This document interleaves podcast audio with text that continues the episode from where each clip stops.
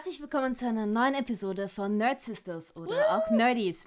Heute sprechen wir, wollen wir nochmal kurz anschließen an der Videogames-Folge, weil wir da noch ein paar Sachen erwähnen müssen. Vor allem kratzt es ein bisschen unter Leas Nägeln. Und, und aber unser Main-Fokus wird heute auf Damsel in Distress liegen. Ja, Mädels. Lea. Lea, Schieß du, los. du musst ja noch was loswerden, bevor ich hier mit meinen Fakten ankomme. Ja, weil wir können natürlich nicht eine Folge über Videogames machen, ohne Last of Us zu erwähnen. Mhm, mhm. Ja, auf jeden Fall nicht. Ähm, an dem Punkt natürlich auch gleich eine kleine Spoilerwarnung. Ähm, generell, erster Teil wird hart gespoilert, zweiter Teil wird nur sehr, sehr leicht gespoilert. Ähm, wenn ihr aber beide überspringen wollt, dann geht bitte zu. Minute 4. Ab da steigen wir in das Thema der Episode ein, Damsel in Distress. Viel Spaß! Na gut, dann fangen wir einmal an. Also, man sollte wissen, man sollte wissen, dass ich äh, den ersten Teil und den zweiten Teil fast back-to-back gespielt habe, also nicht vor so langer Zeit. Ähm, und ich bin, ich, ich habe instantly mich viel mehr für Ellies Story interessiert als für Joel's Story. Einfach weil sie schaut aus wie ich und sie verhält sich wie ich. Und ich, ich war einfach richtig, richtig happy mit ihr. Ähm, leider hat mich die Story trotzdem enttäuscht. Damit möchte ich nicht sagen, dass die Kritik an dem Spiel gerechtfertigt war. Ich fand nämlich überhaupt nicht, weil das Gameplay ist dafür richtig gut, die Grafik ist richtig gut Ja. und auch die Charaktere selber sind sehr interessant. Die Story war halt leider sehr meh. Aber man darf nicht vergessen, die Story war nur deshalb so meh, weil das, der erste Teil so schlecht oder so scheiße geendet ist. Joel hat nämlich drei große Fehler gemacht. Fehler Nummer eins, wir haben diese diese lange Story gehabt, wo sie sich durchgekämpft haben von Ort zu Ort und dann kommen sie endlich an ihrem Ziel an und dann entscheidet Joel, er ist ein selbstsüchtiges Arschloch und er will Ellie nicht hergeben und deswegen, ähm, ja, hat das alles im Endeffekt gar keinen Sinn gehabt.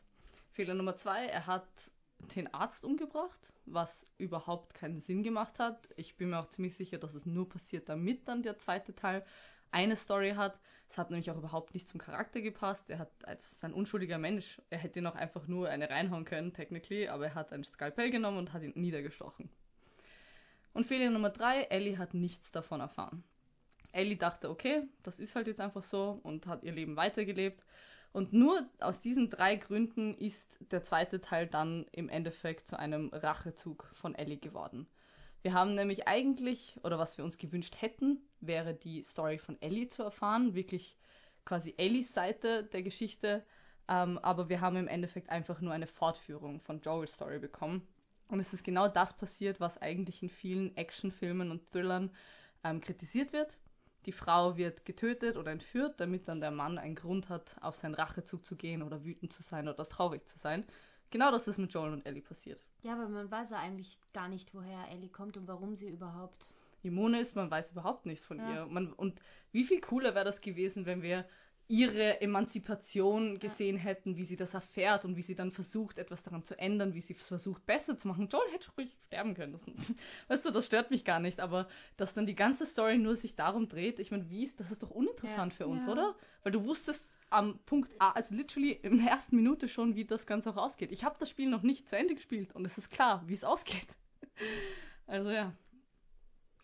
Ja, danke für diesen Ausflug. Jetzt zu unserem Thema der heutigen Episode: Damsel in Distress.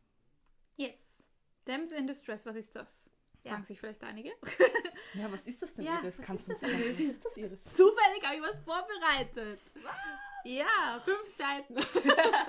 Nein, also Damsel in Distress ist ein Setting, das vor allem in Filmen und Computerspielen vorkommt und reproduziert wird.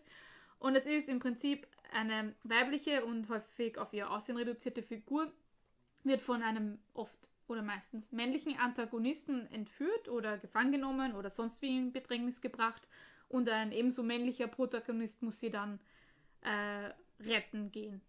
Und die Damsel ist dadurch gekennzeichnet, dass sie eigentlich immer hilflos ist und oft auch in sehr freizügiger Kleidung vorzufinden ist. Und die Rettung der Damsel ist auch immer die Hauptmotivation des Protagonisten. Also die Geschichte wird vorangetrieben allein durch diesen Fakt.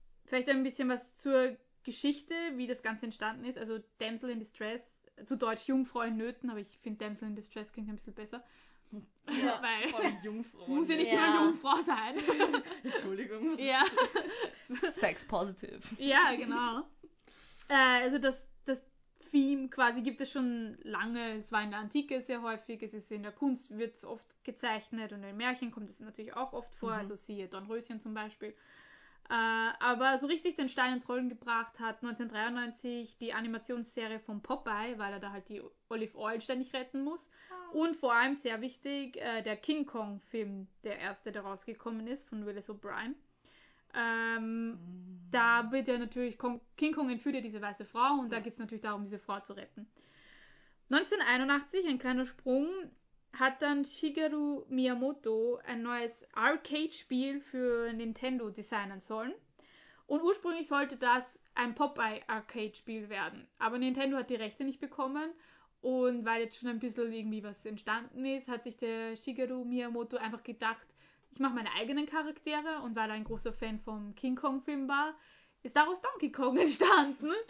Und im Prinzip äh, der, die erste Vorlage von Super Mario. Und später wurde dann aus der Damsel Pauline, die man in King Kong rettet, die übrigens vorher nicht einmal einen Namen hatte, der wurde erst später eingefügt, also so unnötig war sie, äh, wurde dann die Prinzessin Peach. Autsch, das Yep. wusste ich nicht. Autsch. Ja, also sie war, glaube ich, The Lady, wurde sie vorher genannt nur. Ja. Wow. Das ist ein Hundename, I'm really sorry. Irgendwie schon, gell? Lady. Oh, Äh, genau. Und Prinzessin Peach ist so die Damsel in Distress, würde ich sagen. Also ich denke sofort an, immer an sie. Und sie ist in von 14 Spielen, von 14 Super Mario Spielen, also der Hauptkern der Serie, äh, ist sie 13 Mal gerettet worden. Und nur Und einmal getötet oder was? das weiß ich nicht. Aber einmal tatsächlich konnte man sie nur spielen und sie selber retten und das war aber ein Zufall. Das war nämlich im Super Mario Bros. 2 Spiel, aber nur im Nordamerika Release, weil das Nordamerika Release auf einem anderen japanischen Spiel basiert, äh, weil die Amerikaner meinten, der zweite Teil ist uns zu einfach von den Japanern. Nein, zu schwierig, Entschuldigung, zu schwierig von den Japanern und das Leveldesign ist irgendwie ähnlich. Wir machen eine Kopie von diesem anderen japanischen Spiel und weil das aber schon vier Charaktere drin programmiert hatte, haben sie sich gedacht, okay, nehmen wir halt noch Toad und die Peach dazu und deswegen kann man sie spielen. Auf der Alles Top. 10 Liste von Blockford ist sie, also in einer Top 10 Liste von Gaming Damsels in Distress of All Time, hat die Princess Peach es aber nur auf den zweiten Platz geschafft. Ja, weil der erste Platz geht natürlich an die Prinzessin Zelda von Genau. The Legend of Zelda. Das ist 1986 rausgekommen. Ich habe hier die Notiz vermerkt, Shigeru Miyamoto schlägt zurück. Eine neue, tolle Idee von ihm, nämlich eben The Legend of Zelda, wo es immer darum geht, äh, Zelda zu retten. Also Zelda ist nicht äh, die Hauptprotagonistin, sondern Link, für für alle, die es nicht wissen, weil tatsächlich, Lea, hast du ja gesagt, Ja, ich, wie oft hört man, ich habe sogar ein Meme gesehen, was dir so ein Kind mit einem Stock spielt und sagt, hi, ich bin Zelda. Und die Mutter schlägt ihn und sagt, du bist Link, Zelda ist die Prinzessin. Aber es stimmt schon, das ist ein Spiel, das ist nach einer Person benannt, die in dem Spiel fast gar nicht vorkommt.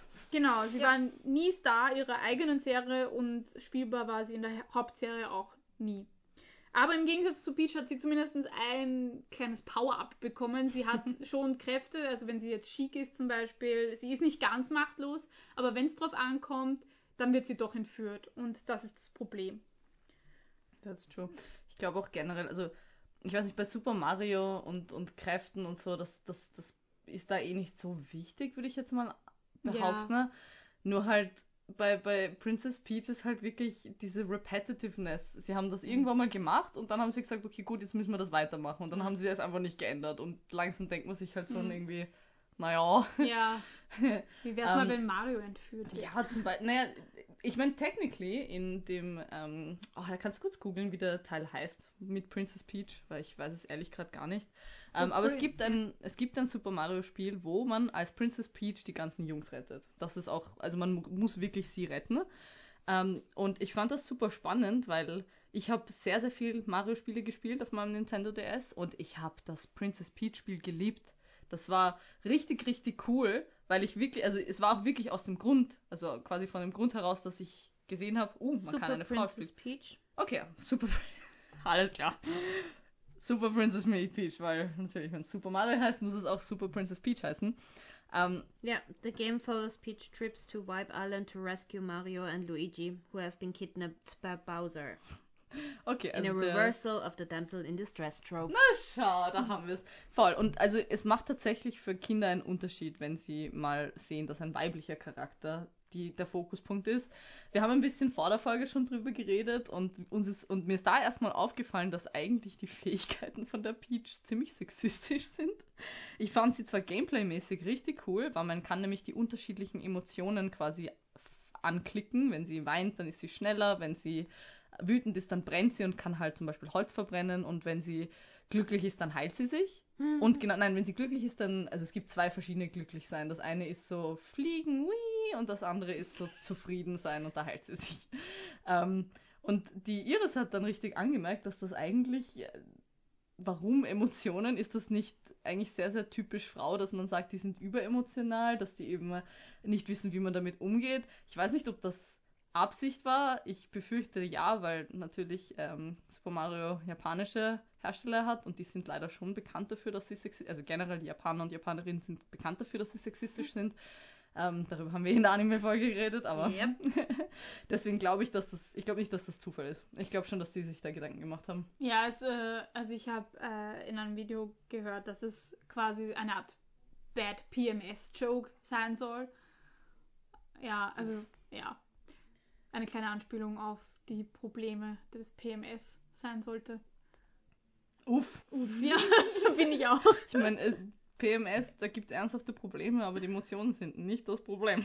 Ich würde mal Naja, behaupten, das würde ich jetzt nicht sagen. Also, also ich würde sagen, die Schmerzen sind tendenziell Ja, schon okay, schlimmer, das aber nein, einfach jetzt auf Ja. dem hin. ja, Weil, ja. vielleicht für die Männer. Für die Männer sind die Emotionen am schlimmsten. Naja, also ich, also mein PMS, ich falle oft in ein depressives Loch. Also PMS kann Okay, schon auch okay. schwierig mit Ge- aber ich, Emotionen ich glaube nicht, dass Princess Peach. Nein, genau, das ist wichtig zu sagen, ja. Vielleicht erkläre ich mal kurz, wie immer, warum das ein bisschen problematisch ist, dieser Trope. Iris Facts. Coming soon. Und zwar äh, möchte ich das anhand der Subjekt-Objekt-Dichotomie erklären. Das ist einfach, besagt einfach, dass Subjekte handeln und an und mit Objekten wird gehandelt. Und die Damsels sind immer Objekte und meistens sind sie eben zu gewinnende Preise oder irgendwelche Ziele, die erreicht werden müssen. Wie schon gesagt, sie werden oft vom Antagonisten als Objekt gestohlen und der Hero muss dann quasi kämpfen, um sein Eigentum zurückzukriegen. Äh, Wichtig ist aber zu sagen, Damsel in Distress ist kein Synonym dafür, dass die Damsel schwach ist oder Schwäche hat. Die können durchaus Kräfte haben und auch machtvoll sein. Der Trope raubt ihnen diese Kraft aber dann, egal wie stark sie sind, werden sie dann am Ende doch entführt und sie müssen vor allem auf ihre Rettung warten, wodurch ihnen halt die Selbstbestimmung auch geraubt wird. Äh, ich habe hier auch ein Zitat von Anita Sarkeesian, äh, die von Feminist Frequency ist auf YouTube. Wir werden das Video auch verlinken, von der habe ich die meisten Infos rausgesucht. Ähm, das Zitat ist, Achtung, jetzt kommt mein schlechtes Englisch. Distilled down to its essence, the plot device works by trading the disempowerment of female characters for the empowerment of male characters.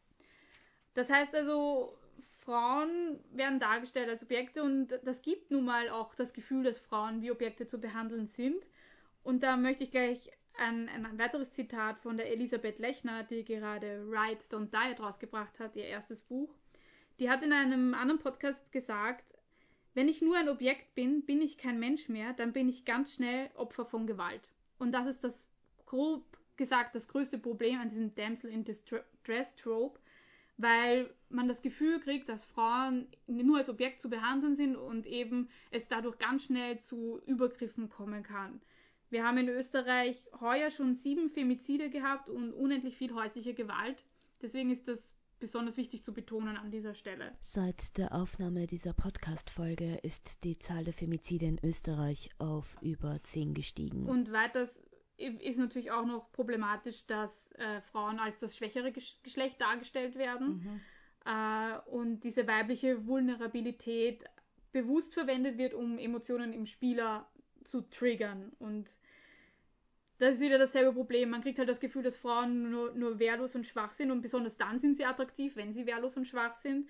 Und dadurch entsteht halt wieder so ein Machtungleichgewicht in Beziehungen, Mhm. wodurch man halt denkt, vor allem Mann, ähm, dass es okay ist, wenn ich jetzt die Macht habe und dadurch kommt es wieder zu diesen Übergriffen zu häuslicher Gewalt und in weiterer Folge zu Pro Femiziden, die eindeutig ein Problem sind momentan und schon immer waren. Ja, ich finde es eh arg, wie wenig darüber eigentlich wirklich, also wie, ich weiß nicht, es ist schon, es wird schon thematisiert, aber es wird nicht wirklich wie ein Problem behandelt. Ich habe generell Ja. das Gefühl, Ja. Sachen, die Frauen betreffen, wird nicht wie ein Problem behandelt. Das ist ein Fakt, es passiert, aber dass man wirklich aktiv versucht, was dagegen zu tun und vielleicht auch ein bisschen herauszufinden, was auch tatsächlich hilft. Und man hört ja auch oft so Horror-Stories von Frauen, die zur Polizei gehen, Leute anzeigen, sagen, mein Ex-Freund wird irgendwas tun und Ja. ein paar Ja. Stunden später sind sie tot. Und Ja. du denkst dir, was, was hätte sie denn sonst machen sollen? So. Ja, das war auch, glaube ich, das äh, eines der aktuellsten Opfer, die Nadine, die von ihrem Ex-Freund mit Benzin übergossen Ja, wurde. die und- Trafikantin, Genau, ja. und angezündet wurde. Ja. Da war, glaube ich, auch schon bekannt, dass äh, der problematisch sein könnte. Ja. Ähm, deswegen gibt es diesen, also Femizid, äh, für Leute, die es nicht wissen, das sind einfach Frauenmorde, die aufgrund von häuslicher Gewalt, also es ist nicht einfach ein, ein Mord random, sondern halt Wenn man die heute fragt, dann ist es ein Beziehungsdrama. Ja, genau. Das ist aber das Problem, dass das halt in Medien wird das nicht bewusst als Femizid ähm, betitelt. Es wird oft so dargestellt, als wäre die Frau das, also die Frau der Täter. Also es ist dann immer so Frau versexte Ex-Partner oder irgendwie so und stirbt deshalb. Ja. Das ist urarg, wie die Medien das, Ja. das stimmt. Also ich Ja. meine, man muss hier differenzieren ein bisschen zwischen den qualitativen und nicht Natürlich, so ja. qualitativen. Aber auch der ORF äh, hat Ja. oft das Problem, dass er diesen Mord nicht dezidiert betitelt, sondern es dann irgendwie verharmlost wird in Ja. Titeln. Generell, oder Sexskandal, Sex, Ja. das zum Beispiel Vergewaltigung und Mord sind so zwei Begriffe in, also in Korrelation zu Frauen, die eigentlich fast nie verwendet werden. Voll, ja. Und das finde ich eh, das ist, das wird ja auch stark kritisiert, das kann man nicht, also das muss man schon sagen, aber ich, ich verstehe es auch einfach nicht. Ich meine, es kann doch niemand ernsthaft sagen, dass ein Mord ein Beziehungsdrama ist. Ich Ja, meine, ja. ein Beziehungsdrama habe ich, wenn mein Freund zum fünften Mal die Klobrille oben hält oder so, aber weißt du, das ist kein Beziehungsdrama, I'm really sorry. ja. Was passiert, was passiert stattdessen? Es werden unnötige Produkte für Frauen hergestellt. Ja, Genau, genau. Die niemand braucht. Bashing am Pinky Rande. Gate. Ähm, Sorry, ich weiß nur Bashing, aber Nur ein ja, kommen wir Bashing. vielleicht wieder ein bisschen zurück zu der Damsel in Distress in Videospielen, ähm, beziehungsweise auch in Comics. Da gibt es nämlich eh auch passend zu Femiziden ähm, ein, einen Begriff, nämlich Woman in the Refrigerator. Das ist ein Begriff, der von der Comicautorin Gail Simone 1990 erfunden wurde. Und der beschreibt. ich mag sie. Ah, okay. Besch das beschreibt den Trend, dass weibliche Comicbuchcharaktere routinemäßig brutalisiert und umgebracht werden, nur eben um wieder die Geschichte des männlichen Protagonisten Mhm. voranzutreiben. So wie eben jetzt in umgekehrter Form, wie du schon gesagt Genau, hast, der. Joel in Last of Us. Genau. Äh, der Name kommt daher, kommt aus der Green Lantern Ausgabe 54, wo der Superheld halt seine Freundin zerstückelt im Kühlschrank findet. Because why not? Mhm. Und ja, God of War und Max Payne sind auch die berühmtesten Beispiele. Und kombiniert kommt die Damsel in Distress mit der Woman in the Refrigerator auch vor, nämlich zum Beispiel, dass die Frau halt stirbt und man muss dann die Tochter retten. Das kommt sehr häufig vor, damit da ja noch eine Geschichte draus entstehen kann. Macht ja Sinn. Gleich zwei Damsels in Distress. Genau. Ja, auch das ist, wie gesagt, problematisch, weil Frauen wieder, also Gewaltdarstellung an Frauen natürlich verharmlost wird und verherrlicht wird eigentlich schon und wir wieder back zu Femiziden sind. Ja. Und was man vielleicht auch an dem Punkt anmerken kann, eben weil ich ja das auch bei Last of Us kritisiert habe, es geht eben nicht darum, dass es andersrum dann sein soll, dass man eben sagt, oh, jetzt soll mal die Frau den Mann retten. Nein, Genau. diese Geschichte wurde schon hundertmal erzählt. Es wird Zeit, dass sich Game Developer und, und Comicbuchautoren und was auch immer sich mal überlegen, okay, was können wir neue Sachen machen? Ja? Genau, nämlich Weil bei, auch bei. Deadpool, Deadpool 2, das ist ja genau dasselbe. Ja. Ja, Also es ist nicht so, dass das jetzt nur in alten äh, nerdy Sachen vorkommt. Das ist bis heute eine Trope, die einfach immer wieder erzählt wird und das ist einfach schon langweilig. Ich glaube, das ist das Hauptding. ja, So, total. es ist doch, es ist prinzipiell ja okay, dass man mal Frauen rettet. Also ich, wir, wir sind ja alle Feministinnen und Feminist sein heißt es, dass wir alles unterstützen. Auch die Frauen, die sich vielleicht auch sicher fühlen wollen, die gerettet werden wollen, das gibt's ja auch. Das ist auch in Ja. Ordnung. Aber es sollte nicht nur diese eine Geschichte erzählt werden. Ja, vor allem, es sollte nicht der Hauptgrund der Geschichte Ja, sein. voll. Das ist ein, ein Nebensding, Ja. okay, aber und vor allem auch, man kann doch der Frau auch dann mehr Also es geht ja dann um sie. Warum Ja. kommt sie nicht öfter vor? Warum Genau. hat sie dann. Weil das ist zum Beispiel, das finde ich auch mal cool, eine Geschichte von einer Frau, die sich vielleicht dann auch selbst befreit und dann Ja. irgendwie erst mit dem anderen hin Genau. und dann, weißt du, so dieses typische, sie versuchen sich gleich und dann, Ja. oh mein Gott, das ist so umarmen und äh, also das wäre doch auch mal cool. Fällt euch auf die Schnelle irgendein Male Damsel in Distress ein? Wurscht ob Film oder, oder Serie, Film, Videogame. Hm. Gerade eigentlich nicht. Ich musste ganz kurz an Mr. und Mrs. Smith denken, wobei das kann man nicht wirklich Damsel nennen, weil er ja. Ja. auch ein Lockvogel spielt. Also Ja. Aber also jetzt vielleicht in, in Comics. Oh ja, mir fällt tatsächlich jemand ein. Äh, ähm, Blick auf Animes zu Shingeki no Kyojin, äh, aka Attack on Titan. Ich finde, Ehrenjäger ist die Damsel in Distress, die männliche Damsel in Distress. Und ich finde das mega cool, dass die Mikasa so sau cool ist und ihn jedes Mal aus der Scheiße retten muss. Also, dieser Typ ist so annoying geschrieben. Ähm, wirklich, also wie, wie eine Damsel eins zu eins und umso cooler finde ich die Mikasa jedes Mal, wenn sie kommt und ihn eben retten muss. Ich habe da gerade eine Liste gefunden ähm, und da finde ich super lustig. An sieben, seven dudes in distress who needed saving by damsels. An siebter Stelle, every single male in Buffy's Summer's Life. Buffy the Vampire Slayer. I mean, true. True eigentlich. Ja. Buffy war schon eine ziemliche Ja. Feministin, kann man gar nicht sagen. Ja. Ja. Oder? Das Supernatural fällt mir dazu auch rein. Ich meine, die retten sich ja immer gegenseitig aus der Scheiße, der Dean und der Sam. Ja. Die sind, also, Beide auch- sind beide Damsels, in je, je nachdem, welche. Staffel man schaut. Ich habe auch was für dich, Iris. Ja. Tuxedo Mask in Sailor Moon. Ist auch auf der Liste. Stimmt, er ist eine Damsel. Wobei, da muss man unterscheiden, weil, na, oh ja, eigentlich ist er eine Damsel ab und zu. In, in gewissen, oh ja, gegen Ende der ersten Staffel ist er ja dann eine Damsel. Und in dem Film Gefähr Gefährliche Blumen ist es vor allem extrem die Damsel in Distress. Ja, Da Sailor ist jemand ein wirklicher Moon. Ja, ich habe auch ein tolles, tolles Video geschnitten zu dem Film. Deswegen habe ich mich gerade gefreut, dass das auch auf der Liste ist. Ja, stimmt. Und, und da sieht man aber, ja, also ich find, fand auch die, das irgendwie annoying. Ich fand es nicht cool, dass sie da jetzt wen retten muss. Eben, das ist, glaube ich, das Hauptding. Es geht Ja. gar nicht so sehr darum, dass es sexistisch ist, was es ist, ähm, sondern einfach, dass es langweilig ist. Genau, Ja, ja. wir haben das schon zu oft gehabt. Überlegt euch was Neues. Voll. Es wird Zeit. Ich habe übrigens noch einen Begriff hier auf meiner Liste stehen, nämlich the euthanized damsel. Das ist auch kurz erklärt. Das ist so eine Damsel, die nicht mehr gerettet werden kann, also die entweder dann am Ende deiner langen Reise stirbt oder noch schlimmer, was auch oft gemacht wird, ähm, dass du sie selber als Spieler umbringen musst, weil sie nicht mehr zum Retten ist, weil sie oft so entstellt ist durch irgendwelche Aliens oder was weiß ich. Also da gibt es ganz oft, dass du als Spieler tatsächlich selber den Trigger ziehen musst, um sie umzubringen. Ich glaube, in, in Prey ist das so. Und dann fand ich ganz arg das Beispiel in GTA 3, da gibt es die Maria Latour. Und die muss man scheinbar die ganze Zeit retten. Ich habe das Spiel nicht gespielt, aber man muss sie dann retten. Und am Ende des Spiels, also sie ist so nervig geschrieben die ganze Zeit, dass am Ende des Spiels siehst du, hörst du noch offscreen, wie sie erschossen wird, einfach weil sie sich über ihren gebrochenen Nagel beschwert. Das ist halt extrem problematisch. Da sind wir halt wieder ganz nah an Gewaltverherrlichung an Frauen. Femizid. Und wieder Femizid. Daraus könnten wir einen Jingle machen. Vielleicht ein bisschen düsterer Ja, ein dann. bisschen. Das Ja. war echt arg, what the fuck. Das ist wirklich arg. Also ich habe die Szene gesehen ähm, auf YouTube und ich war echt schockiert. Ähm, Vor allem, also ich meine, da merkt man, GTA ist wirklich ein Ja. very male-centered Game. Ja. Und aber sicher. eben wie gesagt, ich habe es gespielt, ich habe es auch mit Ja, Freundinnen same. gespielt, also es ist nicht so, als würden wir es nicht spielen. Ja, ja. Nur es ist nicht auch für uns gedacht und dann sehen wir halt sowas und dann denken Ja. wir uns, ja, Alter. Aber es ist schon ein cooles Spiel. Nein, eben, das ist ja das Gemeine, weil es das ist ja wirklich ein cooles Die Spiel. Autos, die Autos. Aber das Problem ist dann auch eben, das spielen ja auch Frauen, ich habe es auch gespielt. Und nicht nur, dass es halt Männer beeinflussen kann, Mhm. sondern auch uns Frauen, indem wir diese Rollen dann glauben einnehmen zu müssen und uns dann nicht wehren dagegen. Ja. Weil uns die Gesellschaft vorlebt, das ist normal und das ist okay so. Vor allem, Was es aber definitiv nicht ist. muss Nein, gerade an die Autos Fall. denken. ja, sorry, in, Lead, in, in Watch Dogs setze ich mich auch manchmal, wenn ich ein, ein, ein cooles Auto sehe, einfach rein und fahre durch London. Ja, Weil es einfach ein geiler Wagen ist.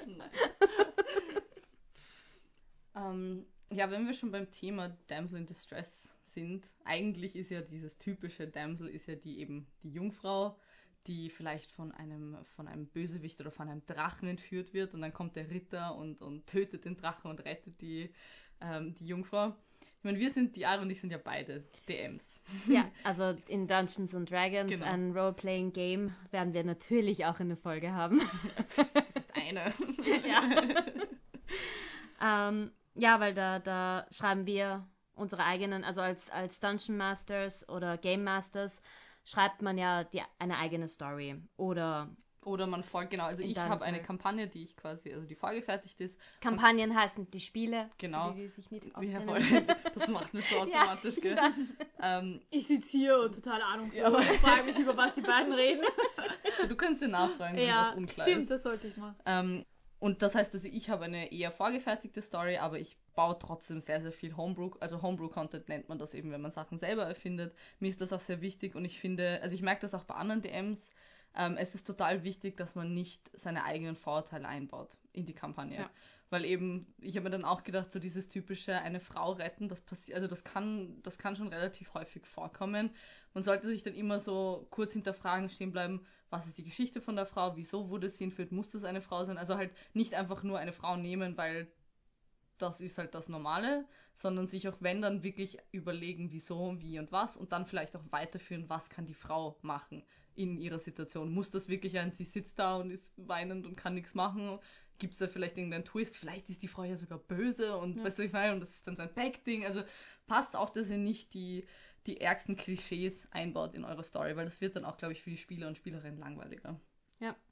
Äh, bei, bei mir, ich, ich schreibe äh, selber die Stories und äh, spiele aber auch als äh, Spielerin halt selber in, in wo andere Leute DMs sind.